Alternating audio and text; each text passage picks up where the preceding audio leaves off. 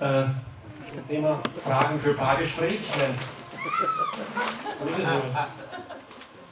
Thema Licht der Welt.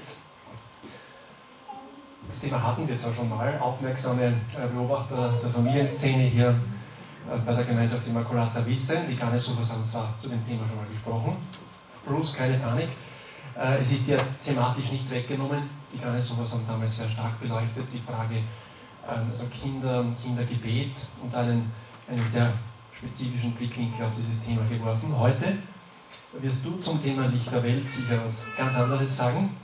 Was verletzt uns gleich? Bleiben Sie dran, gleich wissen Sie mehr.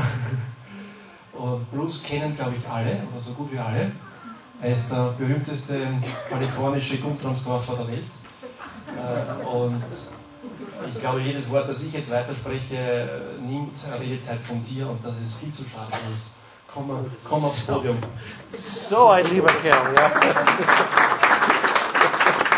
Danke, das ist echt lieb. Ja, wir kennen uns schon seit langem. Ähm, ja, das hast du mir nicht verraten, dass ihr dieses Thema schon besprochen habt. Ähm, ich arbeite sehr viel unter Jugendlichen und aufgrund dessen habe ich in den letzten zwei Jahren es aus Gewohnheit angeeignet, immer Videoclips mitzubringen. Das, manchmal unterstützt das das Thema, manchmal überhaupt nicht. Manchmal ist es einfach so. Und so in diesem Stil habe ich einfach ein paar kürzere für euch. Ähm, und das vor allem in Anbetracht äh, von dem kommenden äh, Testspiel zwischen Österreich und Holland ähm, spielt das hier eine große Rolle. Also das, ist das an? Okay, so ich möchte, dass ihr gut zuhört. Der Sound ist nicht so besonders, aber äh, ja.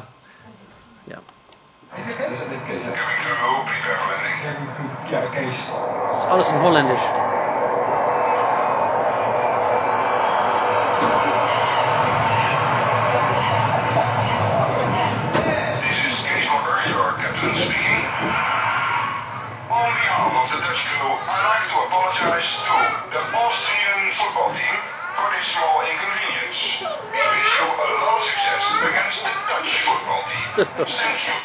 Okay, für die, die das nicht verstanden haben, das war ein Holländer, der sagte, ich möchte mich entschuldigen bei den äh, österreichischen Fußballmannschaft an Bord für alle Unannehmlichkeiten. Das war okay. Das andere ist, wer von euch kennt, ähm, wer von euch kennt äh, David Copperfield? Ist das ein Begriff? Und das ist eine deutsche Version von David Copperfield. Das ist David Chesterfield. Und äh, es gibt ein paar gravierende Unterschiede zwischen diesen zwei Herrschaften. Okay.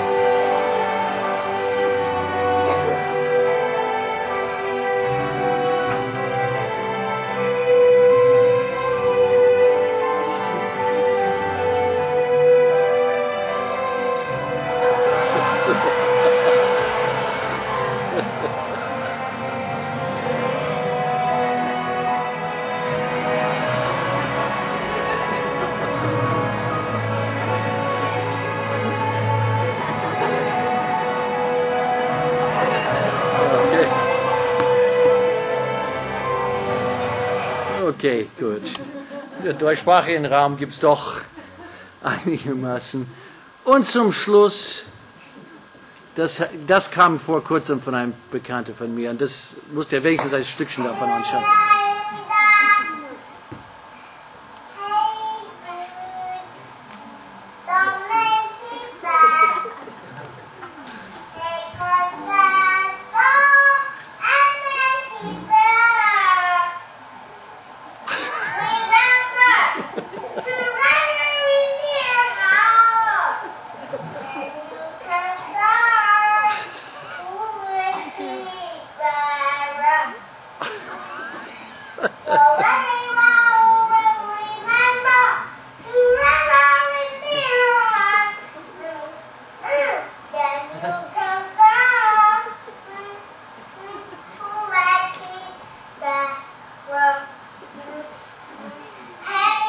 Okay, good. so we'll make it better, huh? Okay.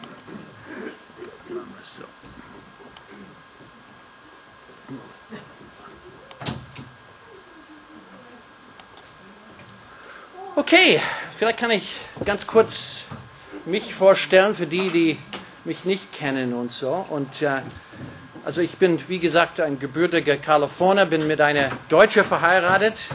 Also ein interessantes Mischmasch ist das schon. Wir haben drei Kinder. Unser ältester Steffi wird bald 19, ist in der, in der HLA in Baden, ähm, wird nächsten Herbst nach Australien zu einer Jüngerschaftsschule gehen und so macht große Freude für uns und Klassenbeste und so und liebt den Herrn und also möchte, überlegt sich über ein Leben als Missionarin eventuell. Die Michelle ist morgen 16, also zwei Teenager in dieser Alter, ist schon, hat einer oder andere von euch Teenager in der Familie? Wenig, okay, jetzt kommt da etwas auf euch zu die machen mir, meine Töchter machen mir eine besondere Freude. Wie gesagt, also sind sehr fleißig, lieben den Herrn und auch lieben viel Spaß. Also diese amerikanische deutsche Mischung ist schon sehr interessant.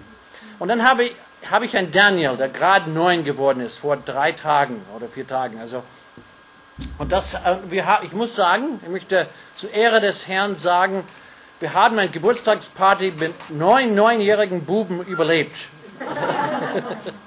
Aber ich würde es nicht jedem empfehlen.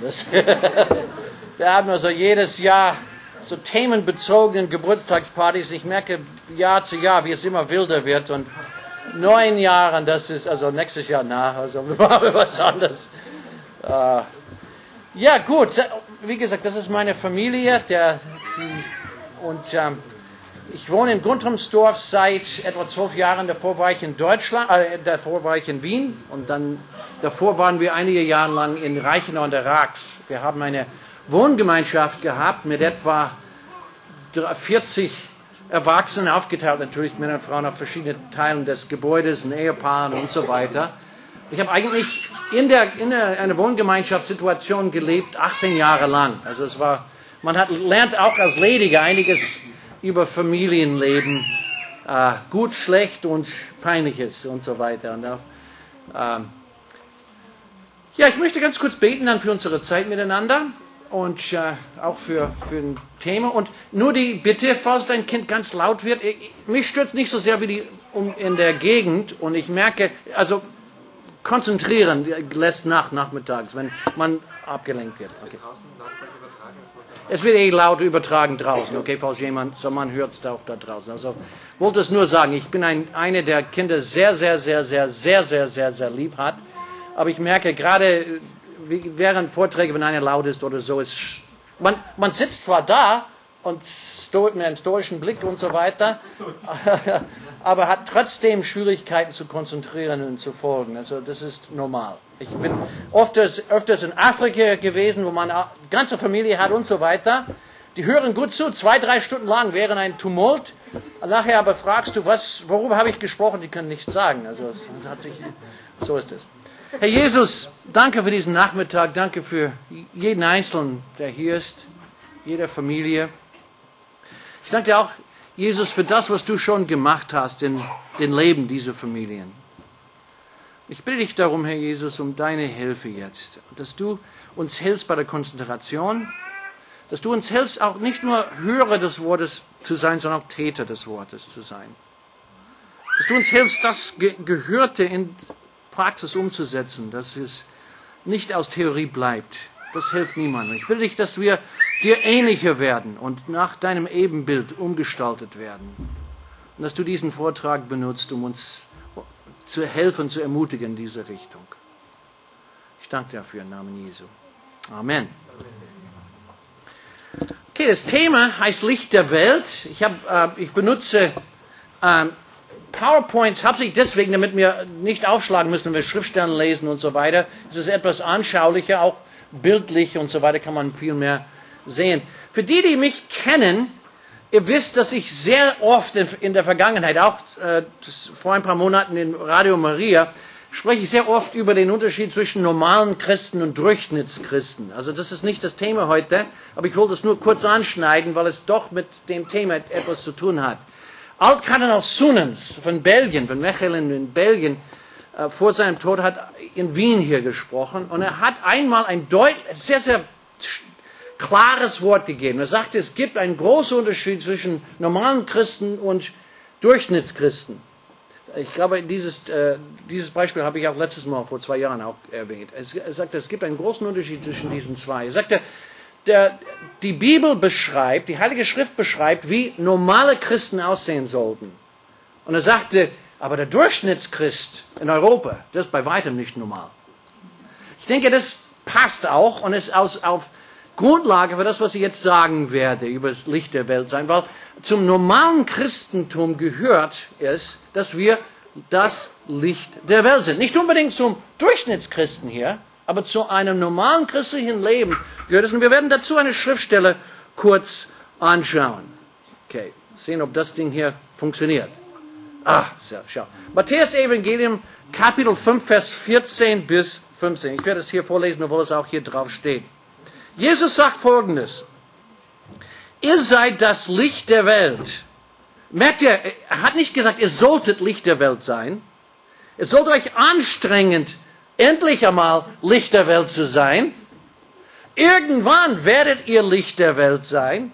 Sondern er sagt, er spricht von einer vollendeten Tatsache, interessanterweise. Er sagte, ihr seid, sein Volk, ihr seid das Licht der Welt. Er sagte nicht ein Licht der Welt, ihr seid das Licht der Welt. Eine Stadt, die oben auf einem Berg liegt, kann nicht verborgen sein. Man zündet auch nicht eine Lampe an und setzt sie unter den Scheffel, sondern auf das Lampengestell und sie leuchtet allen, die im Hause sind. Normale Christen, möchte ich noch einmal betonen, normale Christen sind unter anderen Dingen auch das Licht der Welt. Das heißt, je dunkler die Umgebung, desto auffallender das Licht. Das ist, hat sich, wenn die Umgebung ganz hell ist, merkt man, ist, ist ein Licht unauffällig. Auffällig ist ein Licht erst dann, wenn die Umgebung dunkel ist. Je dunkler die Umgebung, desto auffälliger es ist. Und Jesus sagt hier, jetzt pass mal gut auf. Er sagt, ihr seid das Licht der Welt und Licht von seinem Wesen her ist auffallend. Uh, ein Wort, das sehr unangenehm ist hier in Österreich. Weil auffallend sein ist alles anders als positiv in unserem kulturellen Verständnis. Und er sagte, ihr seid das Licht der Welt. Und Licht von seinem Wesen her, es kann nichts dafür, ist auffallend. Praktisch hat Jesus Folgendes gesagt, jetzt pass mal auf. Ihr seid auffallend. Ein normaler Christ ist jemand, der auffällt. Es gibt nur zwei Zustände oder zwei Umstände, wo ein Licht nicht auffallend ist. Erstens, wenn die ganze Umgebung hell ist, wie ich vorhin gesagt habe, dann ist es nicht unbedingt so auffallend. Oder wenn man ein Licht unter einen Scheffel stellt. Von Wesen her können wir nichts dafür, dass wir Licht der Welt sind, dass wir auffallend sind, aber wir können diesen auffallend sein verstecken. Wie? Gruppen von zwei. Mit deinem Partner kurz besprechen. Wie können wir, wir, sollten, wir sind dazu gerufen, auffallend zu sein. Ich gebe euch zwei Minuten. Wie können wir, was heißt das Licht unter den Scheffel stellen? Gut. Ihr habt zwei, drei Minuten. Ich werde öfters während diesem Vortrag solche Aufforderungen machen.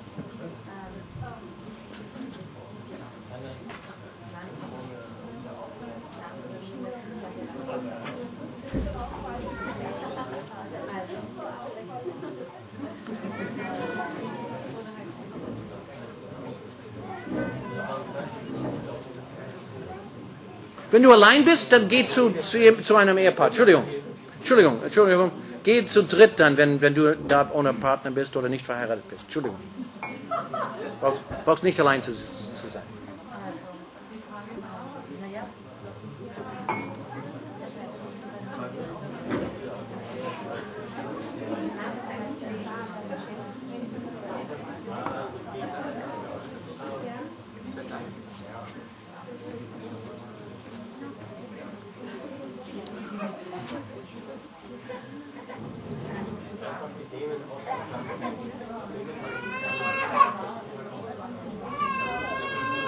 Eine Minute.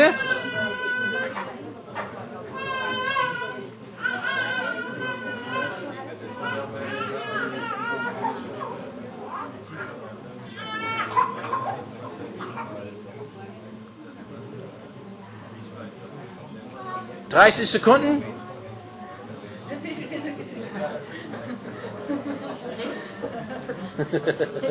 Bob. Zwei Minuten ist nicht lang. Aber ihr kriegt ein bisschen mehr Zeit für ein paar andere Fragen.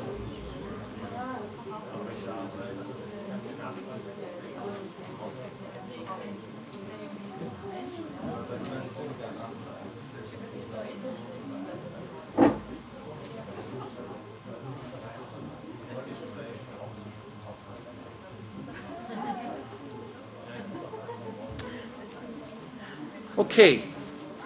Ich weiß, das war nicht viel Zeit, aber es war mit Absicht. Es war hauptsächlich, um, um uns aufzuwärmen, unsere Hirnmuskeln zu trainieren, weil es kommen noch viel schwierigere Fragen im Laufe des Nachmittags. Das war das Leichteste. Und später werden wir vielleicht etwas Feedback auch von euch hören diesbezüglich. Okay, noch einmal, es, merkt ihr, über diese Schrift, von dieser Schriftstelle, die ich gelesen habe, hat gesagt, ihr seid das Licht der Welt. Hat nicht gesagt, ihr solltet das Licht der Welt sein. Das heißt, jetzt pass mal auf, das Licht der Welt sein hat nicht unbedingt etwas mit Aktivitäten zu tun. Hat nicht gesagt, ihr werdet das Licht der Welt sein, wenn ihr das tut. Das Licht der Welt zu sein hat nicht unbedingt etwas mit Aktivitäten, auch nicht mit Evangelisation zu tun. Licht der Welt zu sein. Evangelisation ist eine klare Auswirkung, wie wir später hören werden. Aber es, es hat, es von, von dieser Aussage her muss man zu dem Entschluss kommen, es hat nicht unmittelbar mit Aktivitäten zu tun, egal wie gut sie sind. Traktaten verteilen, Leute einladen, bei uns zu Hause äh, äh, predigen oder tanzen auf der Straße oder, oder das, die glücklichste Kinder der Welt zu haben zu Hause. Das hat es auch nicht. Er hat gesagt, eine Tatsache, ihr seid das Licht der Welt. Es hat nicht unbedingt mit einer Aktivität zu tun und es heißt nicht, ihr solltet das Licht der Welt sein. Es ist wichtig, ich habe es drei oder viermal betont und ich hoffe, dass es hier reinsinkt. Gut, es ist auch sogar das Gegenteil davon. Wir sind das Licht der Welt. Aufgrund dessen stellen Leute Fragen an uns. Aufgrund dessen sagen sie, was habt ihr denn? 1. Petrusbrief, Kapitel 3, Vers 15. Seid stets bereit, jedem Rede eine Antwort zu stehen, der nach der Hoffnung fragt, die euch erfüllt. Jetzt haben wir einen kleinen Hinweis darauf, wie, wodurch wir auffallen. Wir sollen auffallend sein, aber wodurch sollten wir auffallend sein? Oh, hier sehen wir einen kleinen Einblick da drin. Wir fallen auf dadurch, dass wir eine Hoffnung in uns tragen, die anderen nicht haben. Das, ist, das Wort Hoffnung ist eine Art Schlagwort geworden in den letzten Jahren in christlichen Kreisen. Habt ihr das gemerkt? Sowohl unter den Katholiken als auch unter den Protestanten. Johannes Paul II. hat vor, ich weiß nicht, zwölf Jahren ein Buch geschrieben äh, über Hoffnung. Es war der Renner. Also auch einige protestantische Freunde von mir haben es gelesen. Es war unglaublich tiefgehend und es sprach darüber, dass wir Hoffnung wiederfinden sollten.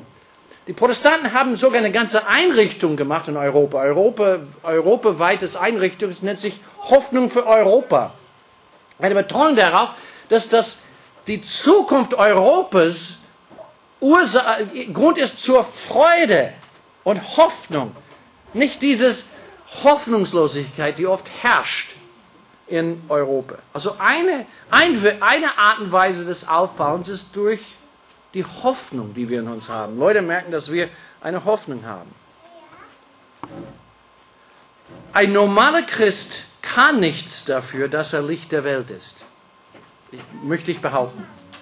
Ein normaler Christ kann nichts dafür, dass er Licht der Welt ist. Aber er kann sehr wohl dieses Licht verstecken.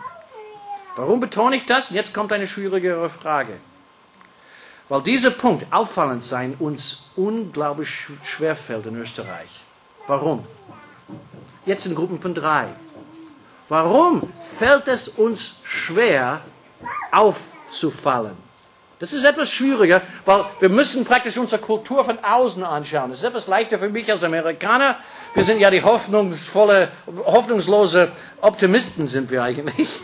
Wir haben Hoffnung, wo wir es keine haben sollten manchmal. Aber es, ich habe gemerkt in Österreich, dass wir uns schwer tun mit dem Auffallen. Warum? Warum meint ihr? Jetzt in Gruppen von drei, jetzt kriegt ihr fünf Minuten. Und ich möchte, dass ihr, und wir werden einige eurer Antworten hören. Drei bis vier Leute. Warum fällt es uns schwer, hier in Österreich aufzufahren?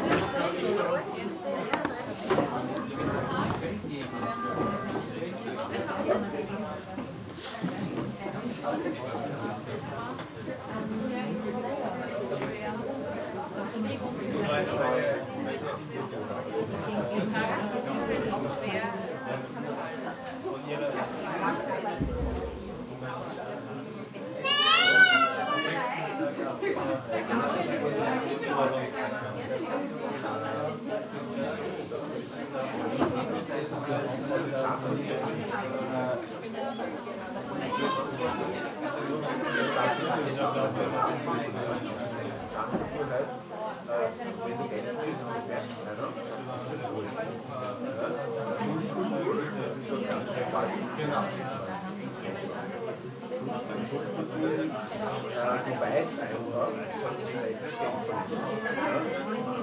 ja. Und sozusagen dein, dein, dein inneres sagt, okay, ich habe das auch mal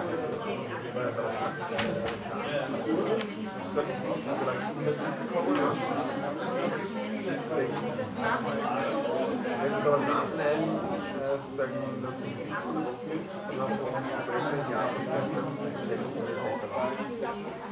Problem,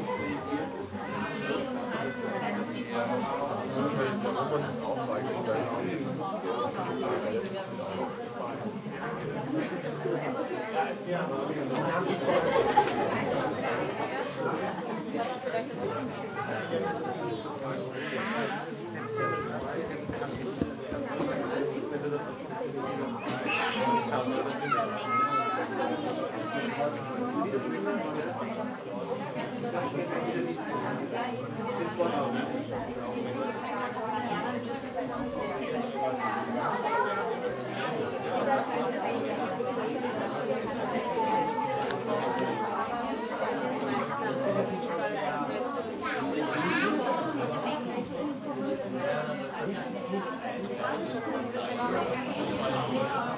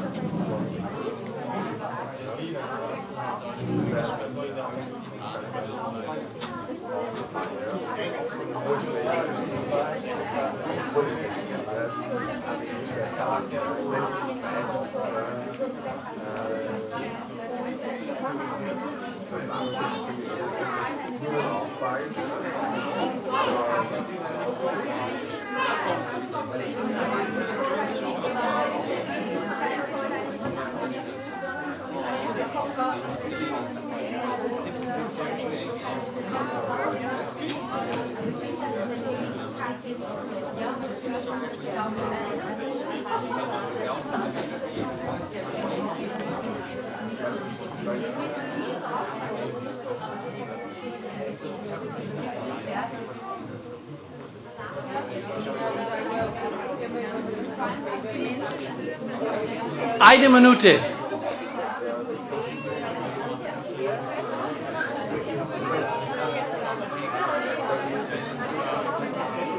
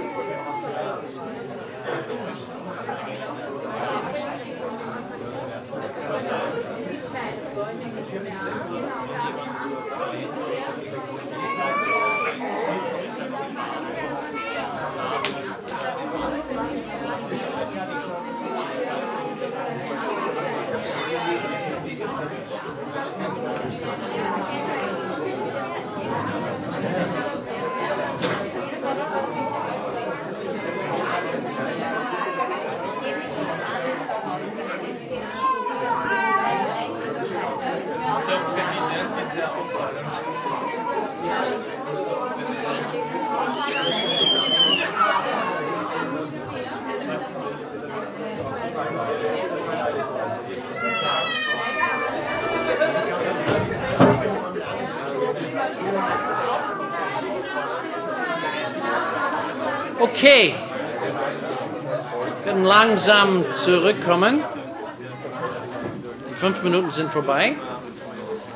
Wir, wir haben noch eine dritte Frage, die kommt etwas später, und die gebe ich euch noch viel mehr Zeit dafür. Ich hoffe, dass es euch recht ist, dass wir die Fragenzeit, Besprechungszeiten einbauen, zum Teil in dem Vortrag. Es hilft ein bisschen das aufzulockern und auch das ähm, Persönliche zu machen. Wir kommen hoffentlich auch später darauf zurück, auf diese Antworten, die ihr gesammelt habt. Aber zunächst mal eine kurze Aussage hier. Ich weiß nicht, wie es euch geht. Es kann sein, dass es den meisten von euch ähnlich geht, wie es mir ergangen ist. Nachdem ich vor vielen Jahren, wo ich 15 war, mein Leben, zum ersten Mal in meinem Leben, mein Leben ganz bewusst dem Herrn übergeben habe und die sogenannten Taufe im Heiligen Geist empfangen habe. Wir haben damals keine Alpha-Kurse gehabt, aber ich habe eine, ich habe eigentlich eine persönliche Beziehung zum Herrn gefunden durch eine Alpha-Frau, wenn man so sagen möchte. Eine Ex-Alkoholikerin, ganz groß, dicke Frau, 50 Jahre alt. Und sie hat zum ersten Mal mich direkt angesprochen über meine Beziehung zum Herrn, mich herausgefordert, und das ist genau das, was ich gebraucht habe. Meine Eltern haben es nicht gewagt. Und sie hat, sie hat wirklich mein, mein christliches Leben in Frage gestellt. Und es war gut so. Es war richtig. Ich war ein Heuchler. Ein großer Heuchler war ich. Jeden Sonntag zur Kirche und so weiter. Ich hab, war sehr fromm. Ich habe meine Sprache beherrscht, aber nicht, nicht, ich habe nicht geflucht, sagt man? Geflucht, geflucht ja.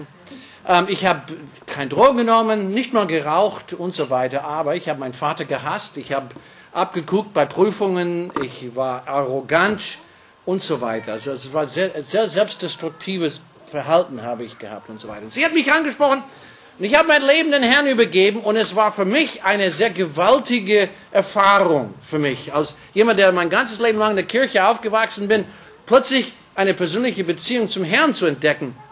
Und dazu die Taufe im Heiligen Geist und diese Sprachengebete erfahren und so weiter. Ich war, ich war verrückt. Und ich war, äh, und damals hat es nichts ausgemacht, auffallend zu sein. Mit 15 Jahren, ich habe was Neues entdeckt und ich dachte natürlich, selbstverständlich, möchten meine ganze Freundschaften, äh, die, möchten alle hören von dieser Erfahrung, ja.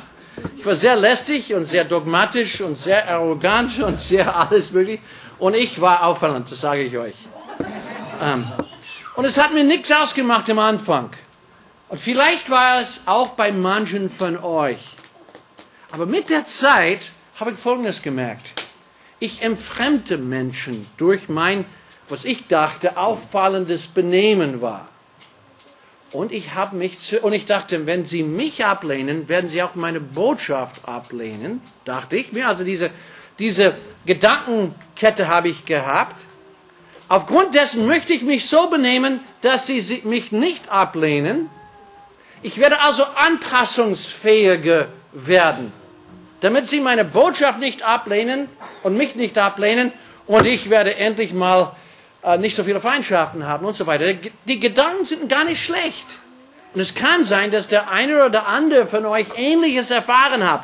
Nach dem Taufen Heiligen Geist, alle Nachbarn, ob sie es hören wollten oder nicht, haben es gehört und gesehen und wurden bombardiert von Traktaten und Schriften und Bibeln und, und, und Kassetten von Pater so und so und, und wurden geschleppt zu Gebetskreisen. Und ihr kennt ja das alle vielleicht. Ja. Und mit der Zeit denkt man, okay, man merkt, es ist nicht so effektiv und man versucht etwas anpassungsfähiger zu sein. Und das ist gar nicht so schlecht, bloß es birgt sich eine Gefahr dahinter, hinter der Anpassungsfähigkeit. Und ihr versteht jetzt, wo ich hinaufgehe. Weil in meinem Versuch, anpassungsfähig zu sein, war ich zu erfolgreich. Ein Freund von mir, ein, ein Jahr nach dieser Erfahrung von mir, nachdem ich mich auch zurückgeschraubt habe, hat ein Freund von mir diese Erfahrung auch dann gemacht. Hat sein Leben den Herrn übergeben, hat den Heiligen Geist empfangen. Er war, und das Erste, was er tun wollte, wollte mich evangelisieren. Und ich sagte, nein, brauchst du nicht, Gary, sagte ich. Ich, ich habe diesen Schritt auch gemacht. Und dann hat er mich bestürzt angeschaut. Er sagte, wirklich? Das habe ich überhaupt nicht gemerkt. Tragisch, oder? Ja, tragisch. Ich war anpassungsfähiger geworden. Aber da, da drin stand ein großen Gefahr. Das, das möchten wir kurz anschauen. Weil hier in Österreich ist diese Gratwanderung ganz wichtig. Wir sollten nämlich auffallend sein, aber nicht unbedingt durch Arroganz, Triumphalismus, durch anderen bearbeiten, so lange bis sie umkippen mit unseren Worten oder sonst was. Jetzt kommt die Frage, und jetzt gebe ich euch genügend Zeit, um diese Frage anzustellen. Wir werden auch von euch hören. Wodurch sollten wir auffallen? Wie sollten wir auffallen und wodurch? Okay? Gruppen von drei bis vier, ihr habt jetzt etwas längere Zeit. Ich gebe euch vielleicht sogar bis zu zehn Minuten, wenn ihr es braucht. Wodurch? Und sei ganz genau und spezifisch. Weil die Frage ist sehr entscheidend für uns. Wodurch sollten wir auffallen? Okay. Ihr könnt auch euch draußen treffen in Kleingruppen, wenn, es, wenn ihr wollt. Ihr müsst nicht hier drin bleiben nur. Ich gebe euch fünf bis zehn Minuten, je nachdem, wie viel Zeit ihr braucht.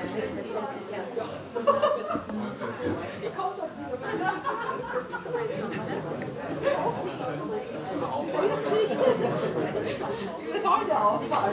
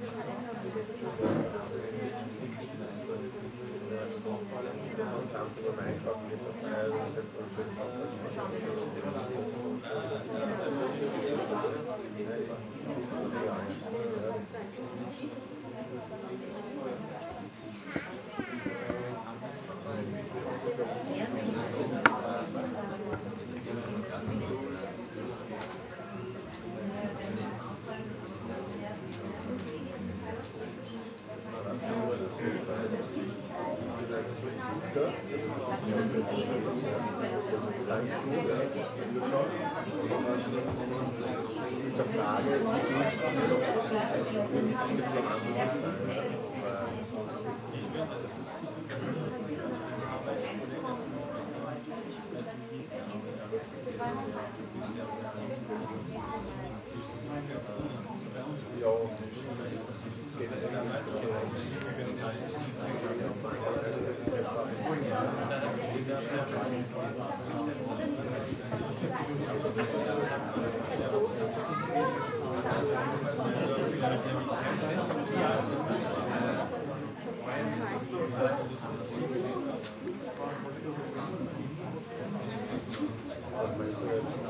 und versucht nicht zu fromm zu sein mit euren Antworten. Also benutze Worte, die jeder versteht.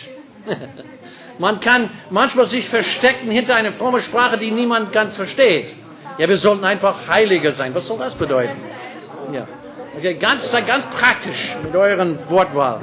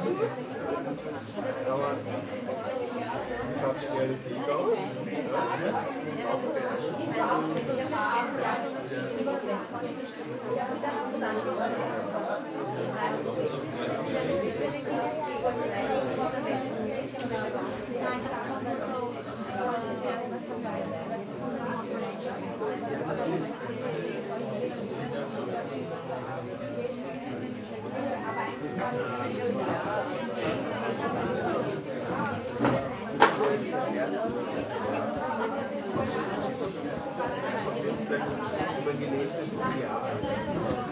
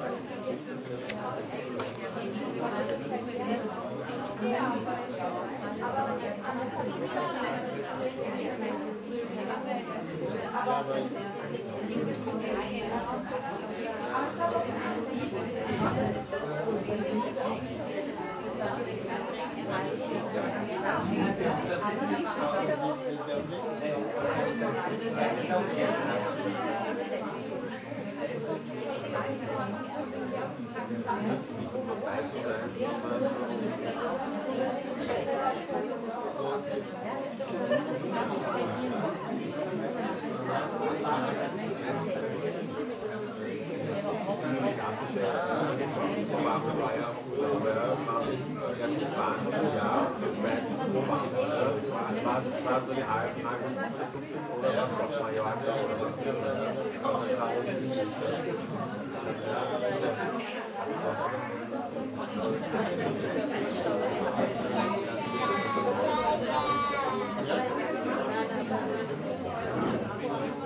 们，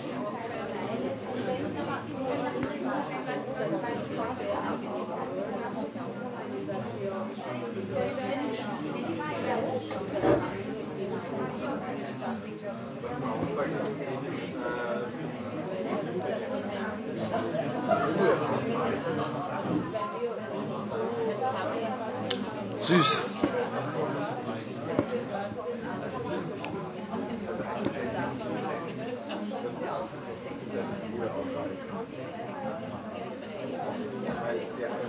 Drei Minuten.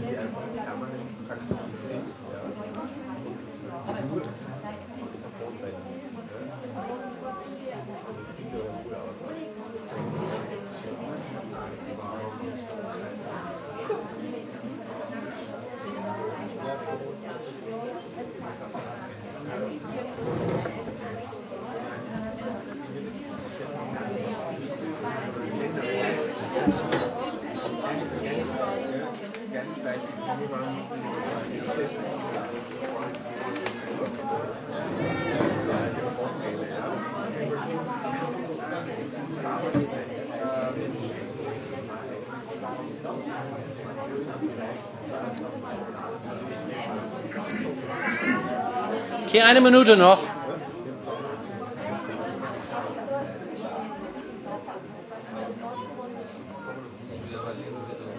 Dann werden wir von euch hören.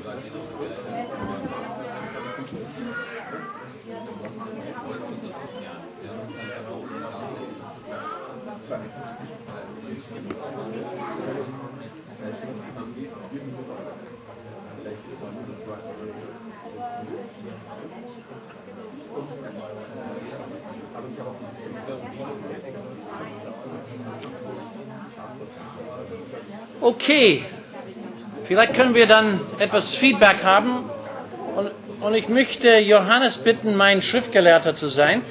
Wenn Sie was sagen, einfach mit ein paar Wörtern, nicht aus, ausführlich, aber so. Ich möchte von den verschiedenen Gruppen hören, ein paar von euren ein, eine Stichwörter hier, ein paar von euren Gedanken. Es ist kein leichtes Unterfangen, oder? Man, man hört etwas, aber denkt nicht unbedingt darüber nach, was es eigentlich für logische Konsequenzen hat. Wodurch sollten wir auffallen? Okay? Gut. Wer möchte anfangen? Ein paar Stichwörter hier. Von der Schönheit. Kannst du das kurz erklären, was du damit meinst? Jeder, also wenn wir uns überlegen, dass, dass die Welt schön geschaffen ist und wir schön geschaffen sind, sollen wir auch schön bemühen, schön zu sein. Auch äußerlich einfach schön sein. Okay. Danke. Jemand anderes? Ja, Den Menschen Wertschätzung entgegenbringen. den Menschen Wertschätzungen zu bringen. Wertschätzung zu bringen, ja. Moment. Ja,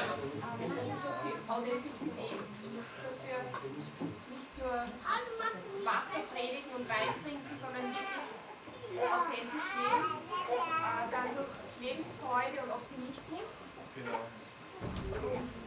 Ähm, dass wir sozusagen äh, Jesus immer als Vorbild haben und immer so zu handeln, wie er gehandelt hätte in dieser Situation. okay. Ah, hier. Für die anderen da zu sein, denen es schlechter geht, Für die anderen da zu sein, denen es schlechter geht, zuzuhören. zuzuhören.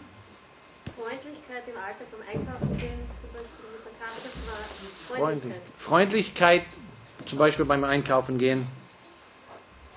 Freundlichkeit. Dinge, die wir nicht machen. Durch Dinge, die wir nicht machen. Das ist eine ganz interessante Aussage.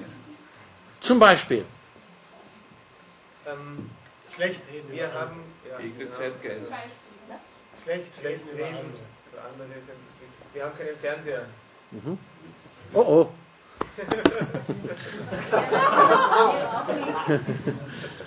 Okay, das, mein Licht muss dann ein Scheffel sein. Ja. Ein Scheffel, der ungefähr so groß ist. Mit zehn Kanälen. Ja, ja, ja. ja.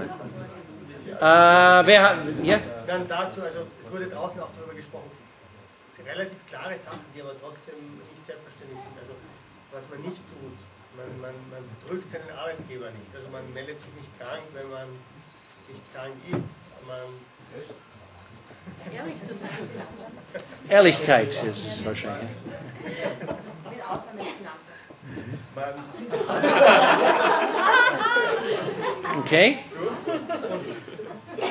Schon auch, also wenn vielleicht wird nicht jeder ohne Fernseher leben, aber auch da ist die Frage, was sieht man, was schaut man nicht an, wo, nicht, was ist sozusagen Ich verstehe schon, was du meinst. Und das stimmt. Da, durch nicht Ehebrechen zum Beispiel und andere Dinge. Ja, ist ganz klar. Ja. Ich denke, wir haben dich schon verstanden. Erstaunlicherweise. Okay. Gerne. Zivilcourage wäre mir noch wichtig. Einfach, dass man sich was sagen traut. Wo, das ist heutzutage oft so, dass keiner mehr sagt, was, er, was in einer Situation, die unangenehm ist, schweigen die Leute. Und das ist mir einfach wichtig, dass man sich auch was sagen kann. Okay. Und dazu auch die inhaltlichen Positionen als Christen gesellschaftlich sind ja anders. Und auch so sollten wir auch sein. Interessant. Das ist eine sehr interessante Antwort, ja. Also unsere Einstellung gegenüber der Gesellschaft ist anders. Das ist aber wirklich wahr, ja. Er Ja? Wir haben darüber gesprochen, dass also Hoffnung haben, Sinn im Leben haben, gerade in schwierigen Situationen. Okay, ja. Ein, ein letzten, letzten drei hier. Etwas Prophetisches auch haben manchmal äh, mhm. in seiner Umgebung oder so, ja. gesellschaftlich zum Beispiel. Okay. Gegen den Zeitgeist. Mhm. Ja, stimmt. Ja. Hingabe. Die äh, äh, Idee eben, dass die anderen wirklich merken, das ist eine Hingabe, dass man wirklich für den Partner da ist und der Partner für einen, dass man da eben nicht irgendwo in große Summen anzumachen, dass man wirklich heimgeht, für die Frau da ist, die Frau ist für den Mann da, dass das, das ist Ordnung. Das ist eine gegenseitige. Okay. Generelles Vorleben. Ja, genau. Okay. Gut, letztes, ja?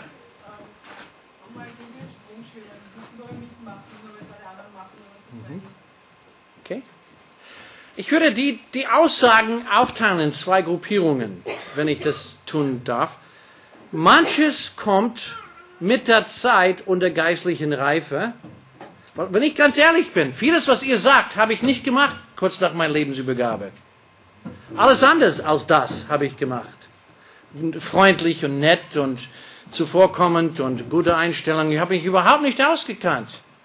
Trotzdem, als bewusster Christ war ich Licht der Welt. So irgendetwas muss zusätzlich da sein als nur geistliche Reife. Geistliche Reife ist ein Zeichen davon, weil ich kann nur geistlich reifen, wenn ich dem Herrn gehöre. Das ist ganz klar. Das gehört auch zum Licht der Welt sein. Aber es gibt auch andere Dinge, die da sind vom ersten Tag an. Versteht ihr, was ich hier sage? Denn Licht der Welt sein zeigt sich nicht nur, wie, wie, also, sagen wir es anders. Licht der Welt sein bedeutet, dass ich auffalle. Ich unterscheide mich von meinem Umfeld. Und zwar sichtlich. Wie unterscheide ich von meinem Umfeld? Dadurch, durch meinen Dogmatismus? Natürlich nicht. Triumphalismus? Natürlich nicht. Durch meine geistlichen Erkenntnisse? Auch nicht. Durch meine geistliche Reife? Nicht unbedingt immer. Wie unterscheide ich mich von meinem ja, tschüss. Weinende Kinder sollten wie gute Vorsätze sein, sie sollten ausgetragen werden. Entschuldigung, das hat jemand einmal gesagt. Gut, ähm, ich gebe euch ein Beispiel von etwas, was damit, was nicht mit geistiger Reife zu tun hat. Und zwar, ich benutze, ich benutze ein, ein, ähm, ein, äh, ein Symbol, ein Gleichnis. Ich kann mich daran erinnern, an das erste Mal, wo ich verliebt war. Könnt ihr euch daran erinnern? Manche zu weit weg, zu weit. ja, damals, wo ich zwei war. Ich war, war verliebt in Barney. Nein, also, ich kann mich ziemlich gut daran erinnern. Es war eine, eine prägende Sache. Und wisst ihr was? Jeder hat gewusst, dass ich verliebt war, ohne dass ich etwas dazu tun musste. Meine positive Lebenseinstellung plötzlich. Ich war fröhlicher, wenigstens am Anfang.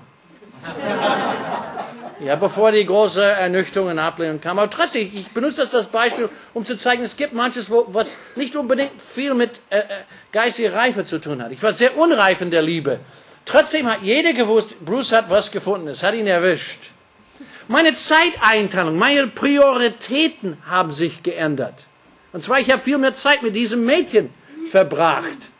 Die haben gewusst, dadurch, dass sie mich angeschaut haben, durch meine Körpersprache, Sie haben gewusst, durch, dadurch, wie ich mich verhalten habe anderen Mädchen gegenüber, wo ich nicht plötzlich so geflirtet habe, weil ich diese eine hatte.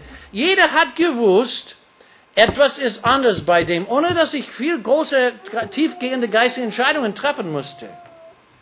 Und so ist es auch bei normalen Christen, wenn wir, entdecken, wenn wir die Liebe Gottes zum ersten Mal entdecken. Auch in unserer Unreife.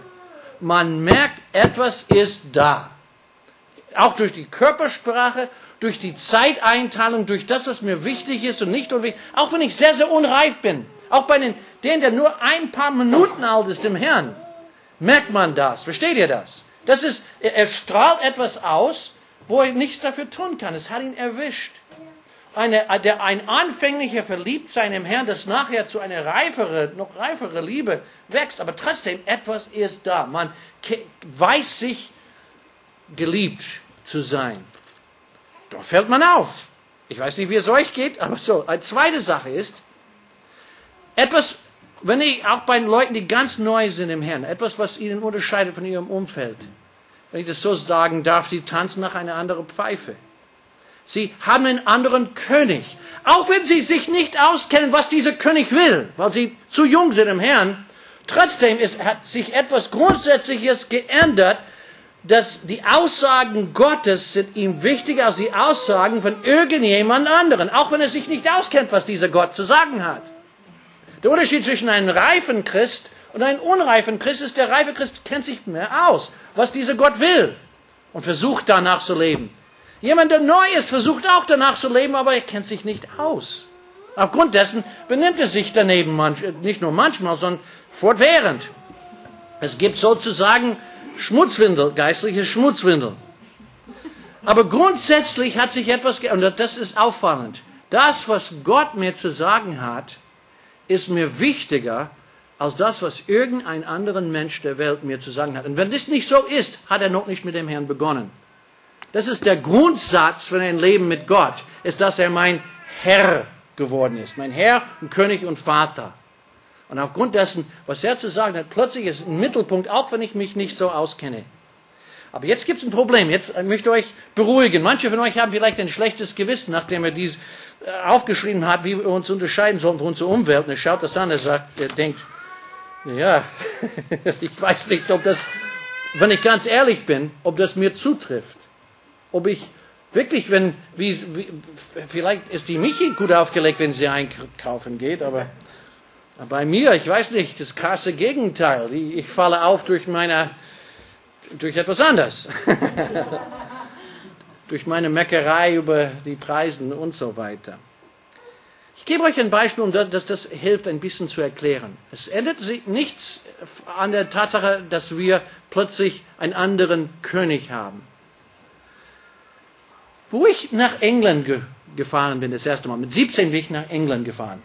Ich, ich habe einen Schulabschluss früher gemacht, als, als normal ist, um, um mit zwei anderen Freunden nach England zu gehen.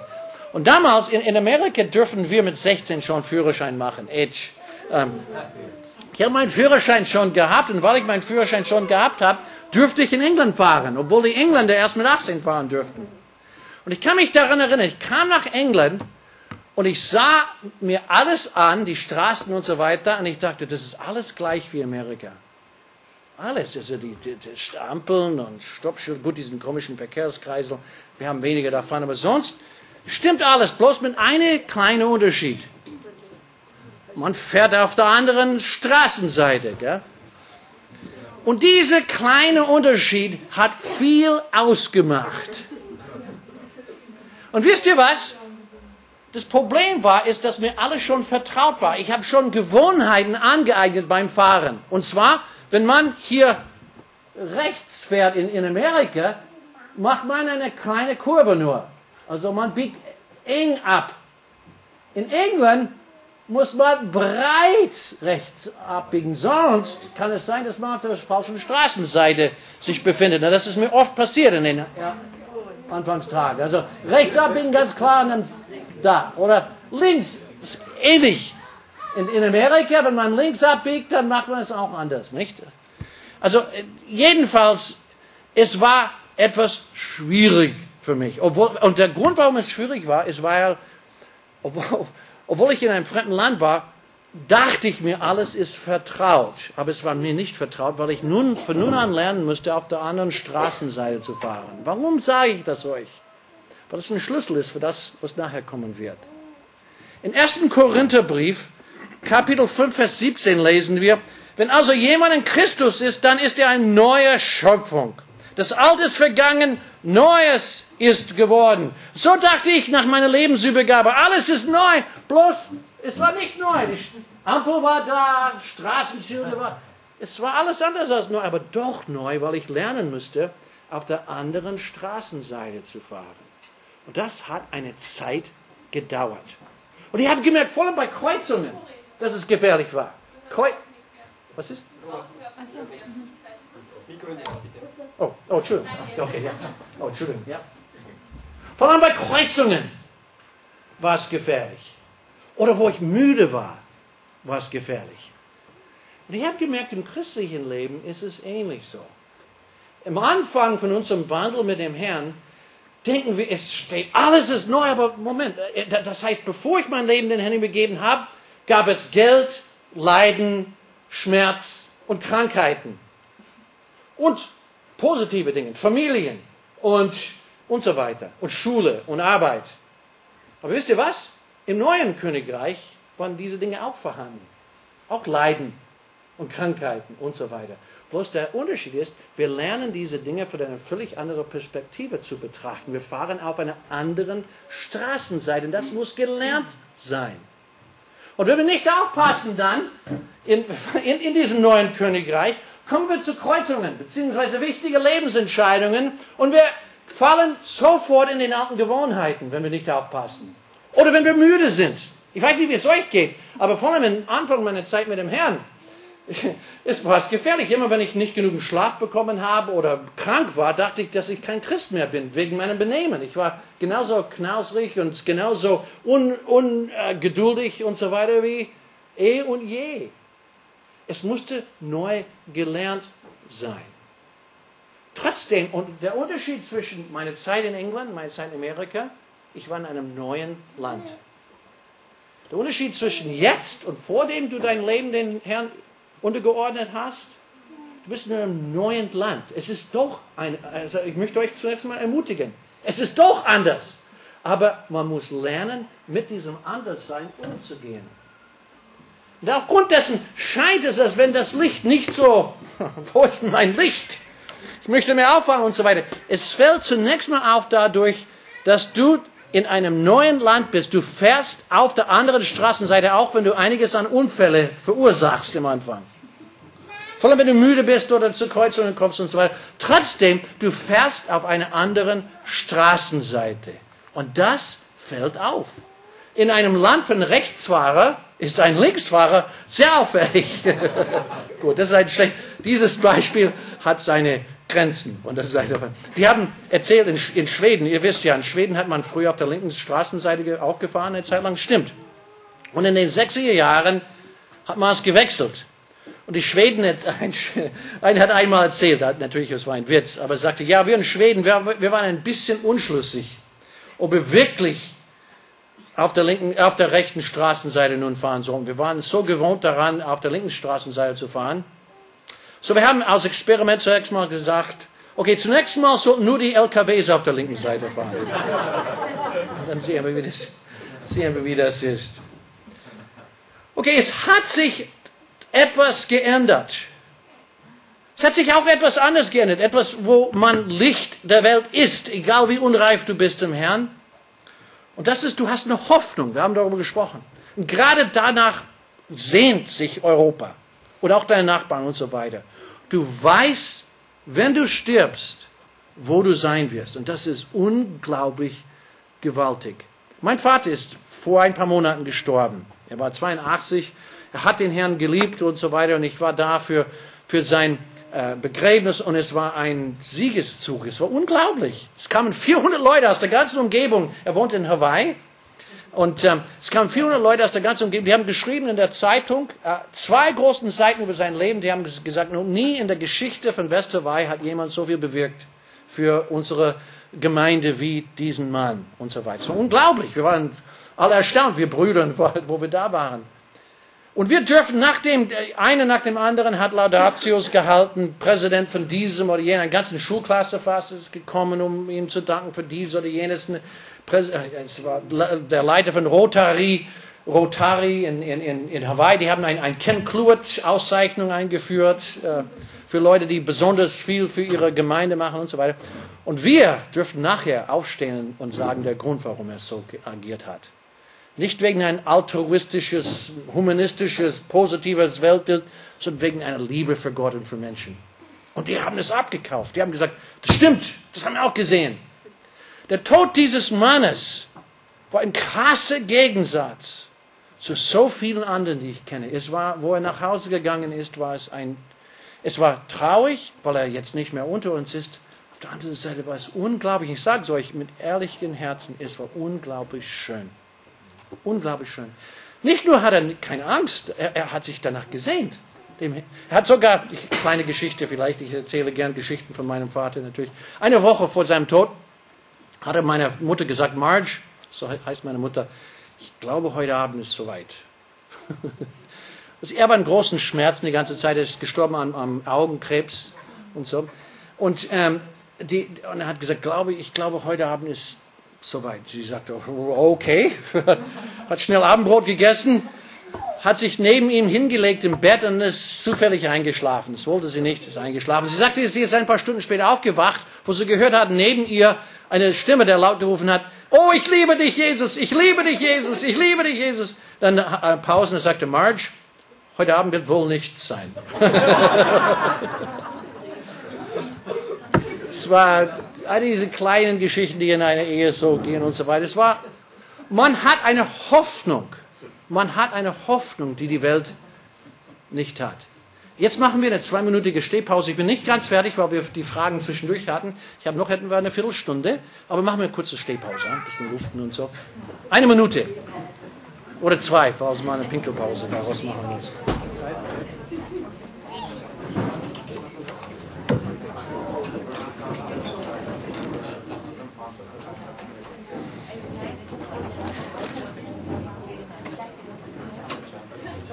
Ist okay, dass wir so viel zwischendurch machen? Ja, ist etwas lockerer da. Ja.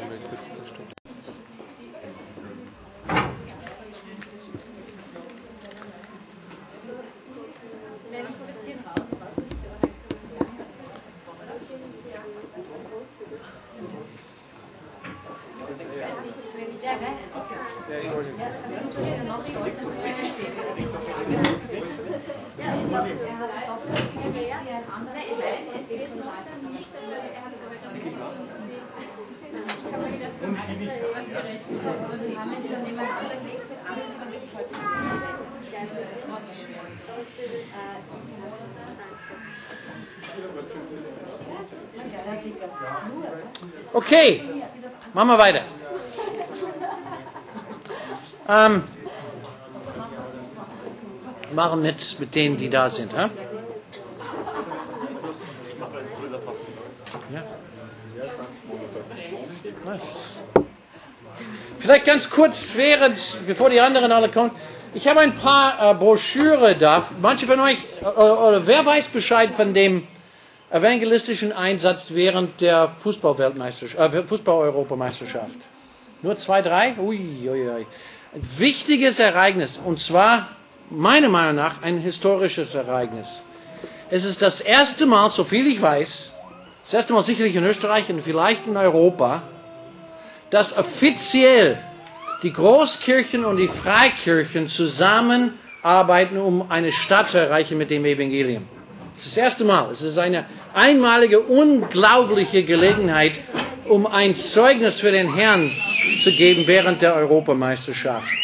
Die, die katholische Kirche durch den ähm, Pastoralamtsleiter, Mich, äh, Pastor Michi Scharf, ist eigentlich der Chef dieser, dieser Sache. Äh, evangelische Kirche durch Bischof, äh, Altbischof Sturm, die, der Leiter der, der Evangelischen Allianz, der Leiter der Pfingstgemeinden in, in Wien, Leiter von verschiedenen freikirchlichen Werke und Missionswerke und so weiter. Zusammen haben wir eine Allianz geschlossen, und zwar nicht nur um nett zu sein oder irgendwas Nettes für die Gesellschaft zu tun, sondern wir haben uns zusammengeschlossen, um diese Stadt mit dem Evangelium zu erreichen während der Fußball-Europameisterschaft. Das ist unglaublich. Wir haben, eine, haben uns geeinigt auf, auf eine Beschreibung von, uns, von der Basis unserer Einheit für diese Sache, haben uns geeinigt auf eine Botschaft, die wir zu geben. Und es geht ganz klar um Evangelisation. Wir haben, und wenn jemand euch sagt, Katholiken und Protestanten können nicht zusammen evangelisieren, so kann ich euch sagen, das ist ein Quatsch und nicht, keine katholische Lehre. Die Grundbotschaft, die wir haben, das Kerygma des Evangeliums, ist eins. Es ist genau das, eine identische Botschaft. Unterschied zwischen Katholiken und Protestanten liegt darin, was, dass, dass Katholiken eher eine breitere breiteres Verständnis von, von Evangelisation haben, schließt ein Katechismus, schließt ein paar anderen Elemente und so weiter. Aber die Grundbotschaft, die wir zu geben haben, diesen ersten Kerygma ist gleich. Und das haben wir alle gefunden. Der Kardinal hat es abgesegnet. Er wird sogar einen Brief schreiben an ausländischen Katholiken zu kommen. Wir laden Leute aus ganz Europa ein, um mit uns als Partner, mit uns die Stadt und diese etwa Millionen Besucher in Wien zu erreichen mit dem Evangelium. Und Jesus hat gesagt, was hat er gesagt? Er hat gesagt, wenn ihr eins seid, wie wir eins sind, dann werden die Leute glauben, dass ich vom Vater gesandt bin. Die Glaubwürdigkeit unserer Botschaft wird groß mit großen, dicken roten Stift unterstrichen durch unser einheitliches Auftreten. Einheit, so viel ich verstehe, geht nicht nur um einander zu vertragen, sondern es geht auch darum, dass wir zusammen das Reich Gottes bauen. Und das werden wir tun. So, falls Leute daran, also wir möchten, es werden viele, viele, viele Christen in Wien mitmachen. Uh, der Michi Tschech, manche von euch kennen ihn, der Leiter von You, ist der Hauptassistent für, für, mich, für ähm, Michael Schaf und so weiter. Und es werden, es werden alle möglichen Kräfte mobilisiert. Hier sind ein paar einfach Folders. Wir haben auch eine Webseite und so weiter. So bitte nimmt es euch und bete für dieses Ereignis. Wir werden auch während dieser drei Wochen Einsatz werden wir an zwei Samstagsnachmittagen ein großen Familienfest haben, wahrscheinlich auf der Jesuitenwiese. Also evangelistisch, aber für die Familie mit verschiedenen Stationen.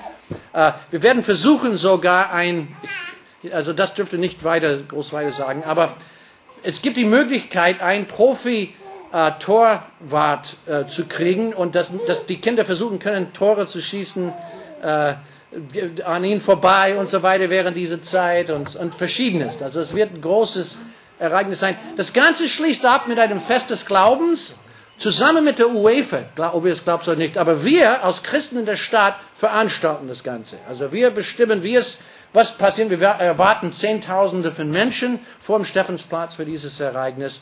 Protestanten, Katholiken, Freikirchler und auch Interessenten, die überhaupt nichts von nichts wissen, um das Licht der Welt zu erleben, nicht? während dieser Zeit. Gut, jetzt werde ich weitergehen, nachdem wir hm? okay, gehen wir weiter.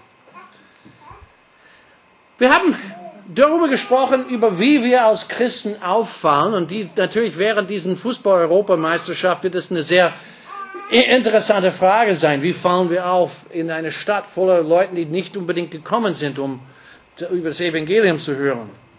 Von dem, was die meisten von euch gesagt haben, und das, deswegen möchte ich einfach das so formulieren, wir fallen hauptsächlich durch unser Leben bzw. unsere Lebenseinstellung auf. Wie fallen Christen auf? Hauptsächlich durch ihr Leben oder vielleicht noch genauer gesagt durch ihre Lebenseinstellung auf. Dadurch unterscheiden wir uns ziemlich krass von der Umfeld. Schauen wir Philipperbrief, Kapitel 2, Vers 15 bis 14 bis 15. Paulus schreibt denen der Gemeinde in Philippi, tut alles ohne Murren und zweifelnde Überlegungen, auf dass ihr tadellos und lauter seid, unbescholtene Kinder Gottes, inmitten eines verdrehten und verkehrten Geschlechts, unter welchem ihr scheint, als altes Deutsch, ihr scheint äh, wie die Lichter der Welt. In welche ihr scheint wie die Lichter der Welt. Interessant, so ist das Wortwahl von Paulus. Er hat gesagt, die, die Kinder Israels, für die, die schon mal in Israel gewesen sind, ihr könnt das bestätigen, ganz bestimmt. Die Israeliten, die Kinder Israels, ist, die sind ein sehr kritisches Volk. Sie meckern und murren sehr gerne. Es ist eine, eine Volksbrauch praktisch. Die haben, also, ihr, ihr ganzer Humor ist selbstironisch. Und er hat gesagt, wenn ihr nicht mitmacht beim Meckern, werdet ihr auffallen. Es wird ein krasser Unterschied gesehen werden. Und wisst ihr was? Ich denke, diese Aussage an, an der Gemeinde Philippi könnte genauso gut an Österreich gerichtet sein, oder? Wenn es ein Land gibt, das Mecken institutionalisiert hat, ist das Österreich. Wir nennen das Kabarett, aber wir machen, ich bin ein großer Fan von Kabarett, keine, keine, keine Angst. Aber ich meine, wir haben einen Volkssport gemacht zum Meckern. Man meckert gern. Man, man fühlt sich eh machtlos. Sind die oben und wir unten und es ändert sich sowieso nichts und man meckert. Das ist ein Volkssport Nummer eins. Aber wisst ihr was? Das ist falsch. Es ist etwas, was eigentlich zu unserer Grundeinstellung nicht gehört. Und Paulus sagte der Gemeinde in Vorderbrüll, er sagte, wenn ihr nicht mitmacht werdet ihr scheinen wie die Sterne. Und zwar, es wird ein krasser Unterschied geben zwischen euch und den verdrehten, verkehrten Geschlechts- oder, oder Generation, vielmehr gesagt. Okay? Versteht mich richtig, Gott ist Gott. Er ist, der, er ist derjenige, der unser Leben verändert. Unser sündhaftes Wesen ist, er ist der Einzige, der unser sündhaftes Wesen verwandeln kann. Er ist der, der unser Licht anzündet, wenn man so sagen möchte. Wir können es selbst nicht produzieren. Aber wir können sehr wohl dieses Licht unter einen, Scheffel stellen, und zwar durch unsere Angst, anders zu sein. Heute geht es um den zentralste Punkt. Gott will diesen Angst angreifen, diese Angst davor, anders zu sein. Das anders, wir sind, es ist nicht nur etwas, was wir sein sollten, sondern es ist etwas, was uns unterscheidet von der um Umgebung. Wodurch fallen wir sonst auf? Jetzt ist eine provozierende Frage. Fallen wir auf durch unsere Ausgeglichenheit? Interessante, weil irgendwie das klingt gut. Fallen wir auf durch unsere Ausgeglichenheit? Ja. Ja. Aber geistige Ausgeglichenheit sieht anders aus als das, was die Welt als Ausgeglichenheit betrachtet. Unsere Ausgeglichenheit schließt nämlich eine bedingungslose, radikale Hingabe an Gott ein. Das gehört zu ausgeglichen sein. Und wisst ihr was? Der Durchschnittsösterreicher sieht Ausgeglichenheit anders. Er sieht es aus einer sich emotionell distanzieren können von allem. Dass man nicht zu begeistert sein sollte über etwas und sich nicht zu stark ärgern sollte über etwas. Das heißt, Christ sein ist okay, aber ein ausgeglichener Christ fällt nicht auf. Dadurch, dass er emotionell sich distanziert von einer zu starken Freude oder Ärger über etwas, das ist Ausgeglichenheit, das ist Normalität gemäß Österreich. Aber es stimmt gar nicht. Zu, in biblischen Ausgeglichenheit gehört da eine radikale Hingabe an Gott. Und das wird von den meisten Österreichern als nicht ausgeglichen verstanden. Weil für sie noch einmal bedeutet Ausgeglichenheit sich emotionell distanzieren von allem. Das ist irgendwie eine, ein sehr griechisches Verständnis, ein philosophisch, griechisch-philosophisches Verständnis, dass unsere Gesellschaft hier, nicht in, Öst, nicht in Afrika oder anderen, anderen Gebieten, aber hier in Europa sind wir sehr geprägt von einem griechischen sich distanzieren von seinen Gefühlen, vor allem hier in Mitteleuropa. Ja? Und ich möchte nur sagen, Ausgeglichenheit ja, aber es ist anders. Schauen wir diese Ausgeglichenheit an hier. Das ist ein kochender Topf hier. Römer Kapitel 12, Vers 11 spricht Paulus von Ausgeglichenheit. Sagt er, im Fleisch sollten wir nicht säumig sein, sondern brennend im Geist dem Herrn dienen. Das Wort brennen hier, übersetzt in Griechisch ist das, ist in Griechisch das Wort Zeo, und es bedeutet buchstäblich eine kochende Hitze, brennend, heiß sein. Es wird sehr oft benutzt in griechischen Literatur, genau wie hier in österreichischen Literatur. Man spricht davon, dass man kocht über etwas, nicht? Das heißt, er hat starke Gefühle. Wenn jemand kocht wegen etwas, heißt das nicht, dass er irgendwie, ah ja, ein bisschen traurig, sondern kocht. Und das Wort Zeo spricht von Kochen, aber nicht nur in Bezug auf Ärger, sondern in Bezug auf alle in Gefühlen insgesamt. Kochende Liebe auch, was es in Österreich nicht gibt. Es weist auf eine starke Überzeugung ja, bratende Liebe. Geselchte Liebe. Eine, genau. Spricht über eine starke emotionelle Beteiligung.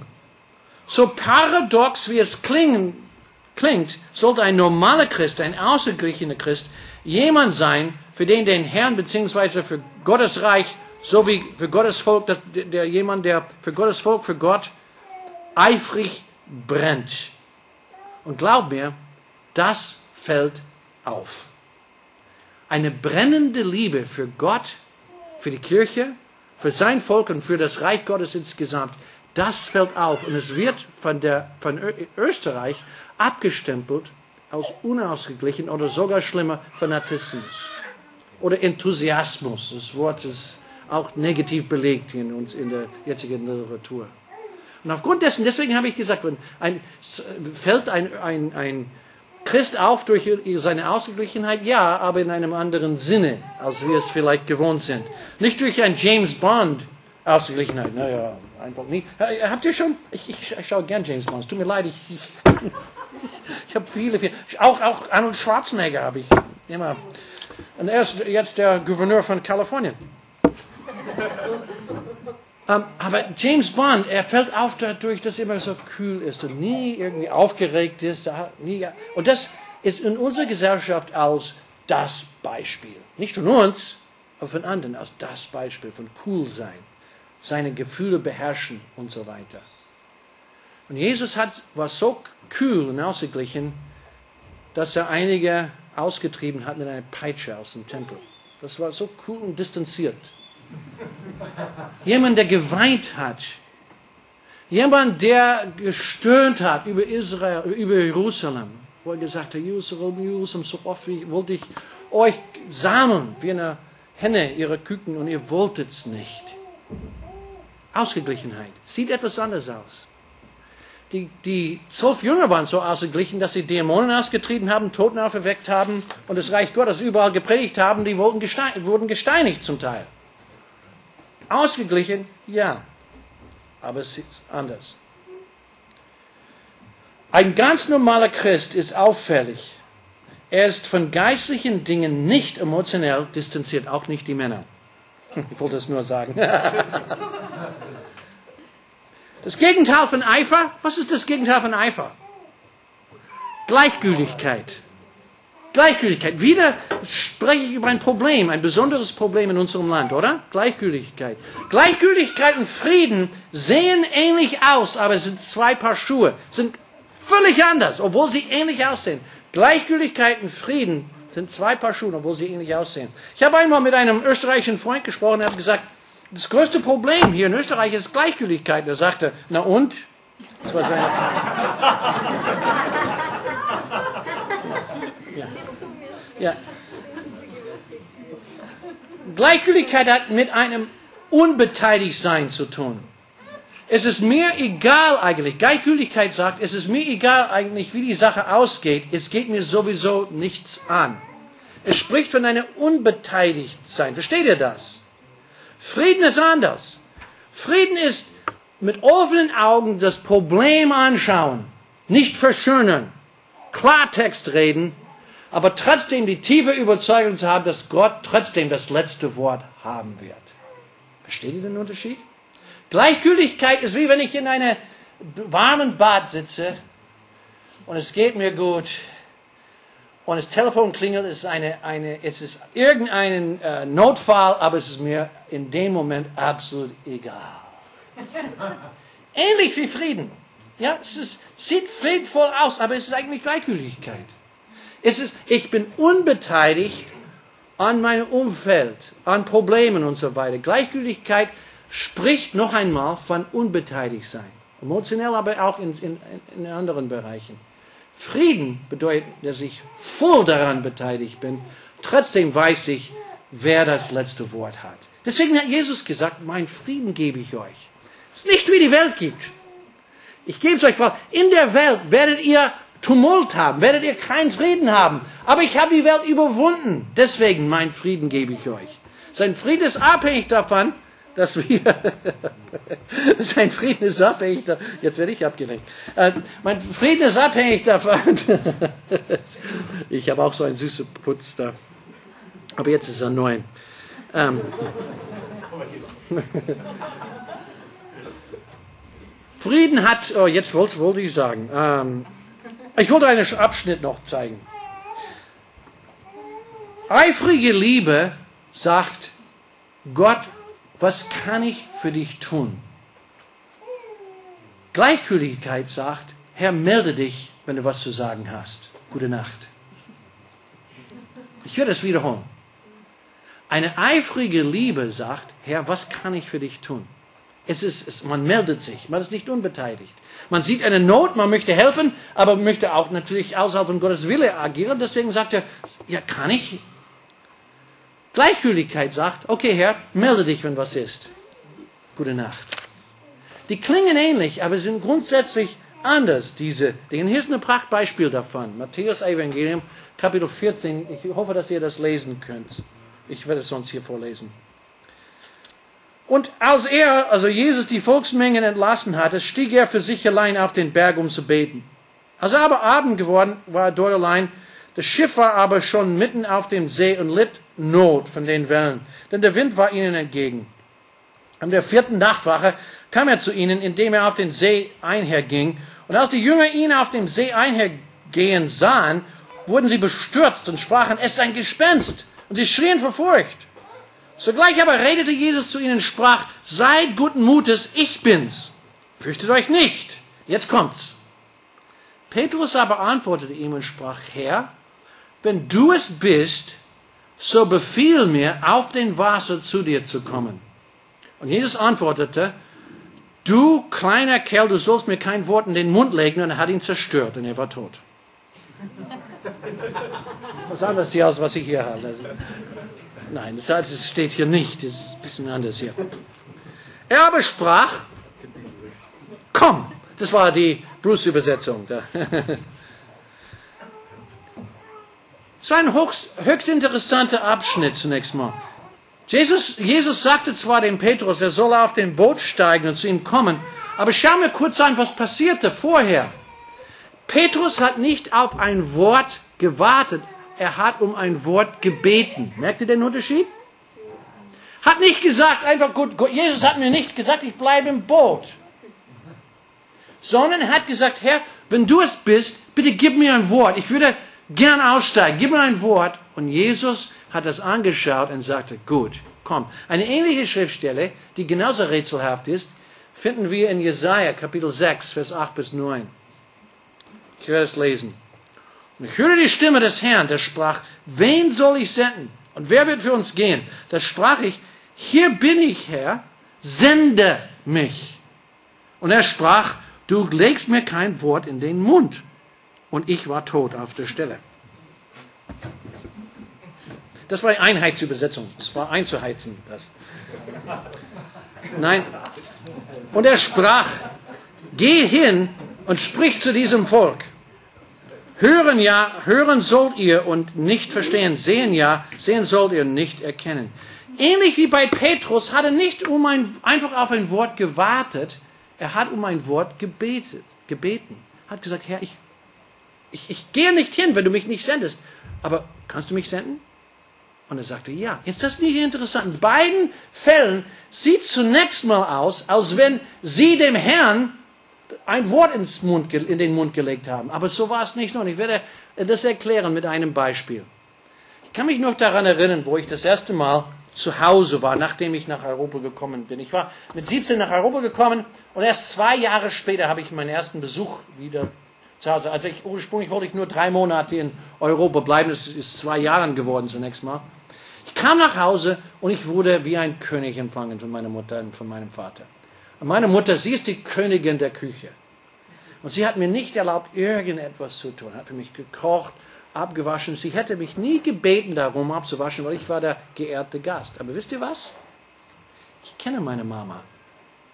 Und ich weiß, sie würde mir nie, mich nie darum bitten, abzuwaschen, aber sie hätte es gern, wenn ich mich freiwillig melden würde. Ich kenne sie gut genug, um das zu wissen. Deswegen habe ich gesagt, Mama, heute Abend wasche ich ab. Oh nein, nein. Okay. ich kenne sie nämlich. Und weil ich sie kenne, weiß ich, dass sie es gern hätte, wenn ich mich einfach freiwillig melden würde. Und wisst ihr was? Wir, die den Herrn kennen, wir wissen, dass es vieles gibt, was er gern hätte. Ich weiß, dass er es gern hat, wenn ich ihn anbete. Ich muss nicht um ein Wort, auf ein Wort warten, dass er sagt, jetzt bete an. Vielleicht gibt er mir ein Wort. Aber ich kenne ihn gut genug zu wissen, dass ich mich freiwillig melden kann, anzubeten. Und dass er es gern hat. Wisst ihr was? Ist ähnlich mit der Evangelisation. Ich weiß, dass der Herr es gern hat, wenn ich mit Nichtchristen über das Evangelium rede. Er hat es gern. Früher habe ich gedacht, bei der Evangelisation, man wartet einfach auf ein Wort, es kommt also kein Wort, ich brauche mit niemandem zu reden. Passt. Bis ich festgestellt habe, dass der Herr eigentlich auf mich gewartet hat. Ich habe auf ihn gewartet, er hat auf mich gewartet. Und ich habe etwas festgestellt. Wenn ich anders bete, wenn ich sage, Herr, kannst du mir bitte heute jemand vorbeischicken, mit dem ich über dich reden kann, dass er das viel öfters tut. Wenn ich das bete, komme ich viel öfters ins Gespräch mit Menschen als sonst. Ich werde das nicht tun, oder, oder für Kranken beten. Früher habe ich gewartet, auf ein Wort für Kranken zu beten. Und kein Wort, bete für niemand. Passt. Wie, wie bei Kosmos. Passt. Jetzt sehe ich, wer Fernseher hat. Okay, gut. gut, das, jetzt bin ich beruhigt. Aber ich habe gemerkt, dass der Herr es gern hat, wenn ich für Kranken bete. Und aufgrund dessen mache ich das anders. Ich bitte den Herrn um ein Wort. Herr, kannst du mir ein Wort geben für diese Person? Manchmal sagt er nein. Aber viel öfter sagt er ja. Ich habe gemerkt in seelsorgerlichen Gesprächen, dass Gott es gern hat, wenn ich ein Wort der Kenntnis habe für jemanden. Ich habe nicht sehr oft ein Wort der Kenntnis. Aber ich habe gemerkt, wenn ich den Herrn um ein Wort bitte, dass, es, dass ich viel öfters ein Wort für eine Person habe. Deswegen in seelsorgerlichen Gesprächen bete ich für öfters, Herr, kann ich bitte ein Wort für diese Person haben? Ich weiß, du wirst ihn heilen.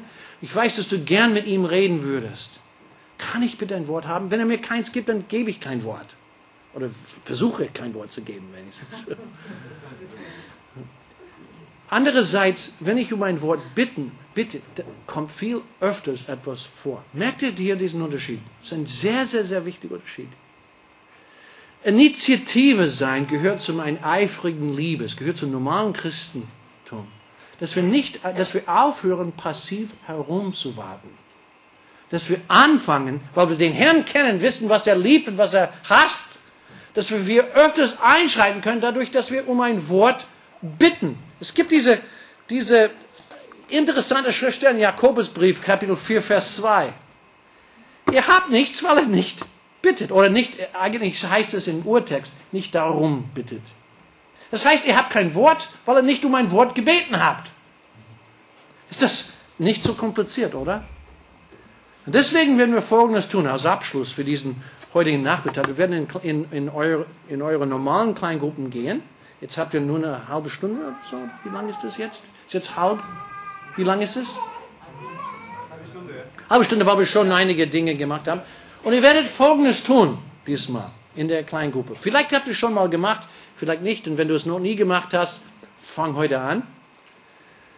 Ihr werdet den Herrn bitten um Worte für die anderen in der Gruppe. Das wird natürlich ein Wagnis sein für manche von euch. Oh, ein Wort. Und zwar, sagt nicht, äh, seid nicht unter Druck, wenn er nichts bekommt, dann gib nichts. Auf der anderen Seite ahne ich, dass ihr, dass mehr von euch ein Wort vom Herrn bekommen werdet als sonst. Ihr habt nicht, weil ihr nicht darum gebeten habt. Herr, kann ich eine Schriftstelle oder ein Gebet oder irgendein Trost oder ein, eine Prophezeiung für diese, für mindestens eine anderen in meiner Gruppe oder zwei anderen der Gruppe haben? Versteht ihr, worum es geht? Es geht um eifrige Liebe. Das ist, wir, wir fallen auf dadurch, durch unsere eifrige Liebe, unsere brennende Liebe für den Herrn und auch füreinander. Und das ist in praktischer Weise, wo das sich zeigen kann. Amen. Ich möchte es jetzt übergeben an Johannes. Und er wird uns das Johannes-Evangelium. Gute Nachricht für Johannes, das Johannes-Evangelium. Oder an, an dir. An wen gebe ich das?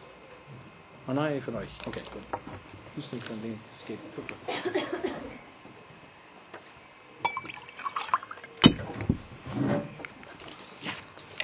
Herzlichen Dank, lieber Bruce. Ja. Vergelt's uns. Aber Bruce.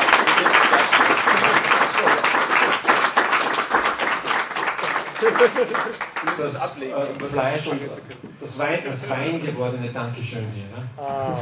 Das materialisierte Dankeschön. Danke, danke. Das ist nicht aus Kalifornien. Das machen wir heute Abend. Genau. Das ist toll. Ja, danke. Danke. Wir nützen jetzt die uns verbleibende Zeit, das sind ungefähr 20 Minuten, aber wir nehmen uns diese Zeit, äh, um diese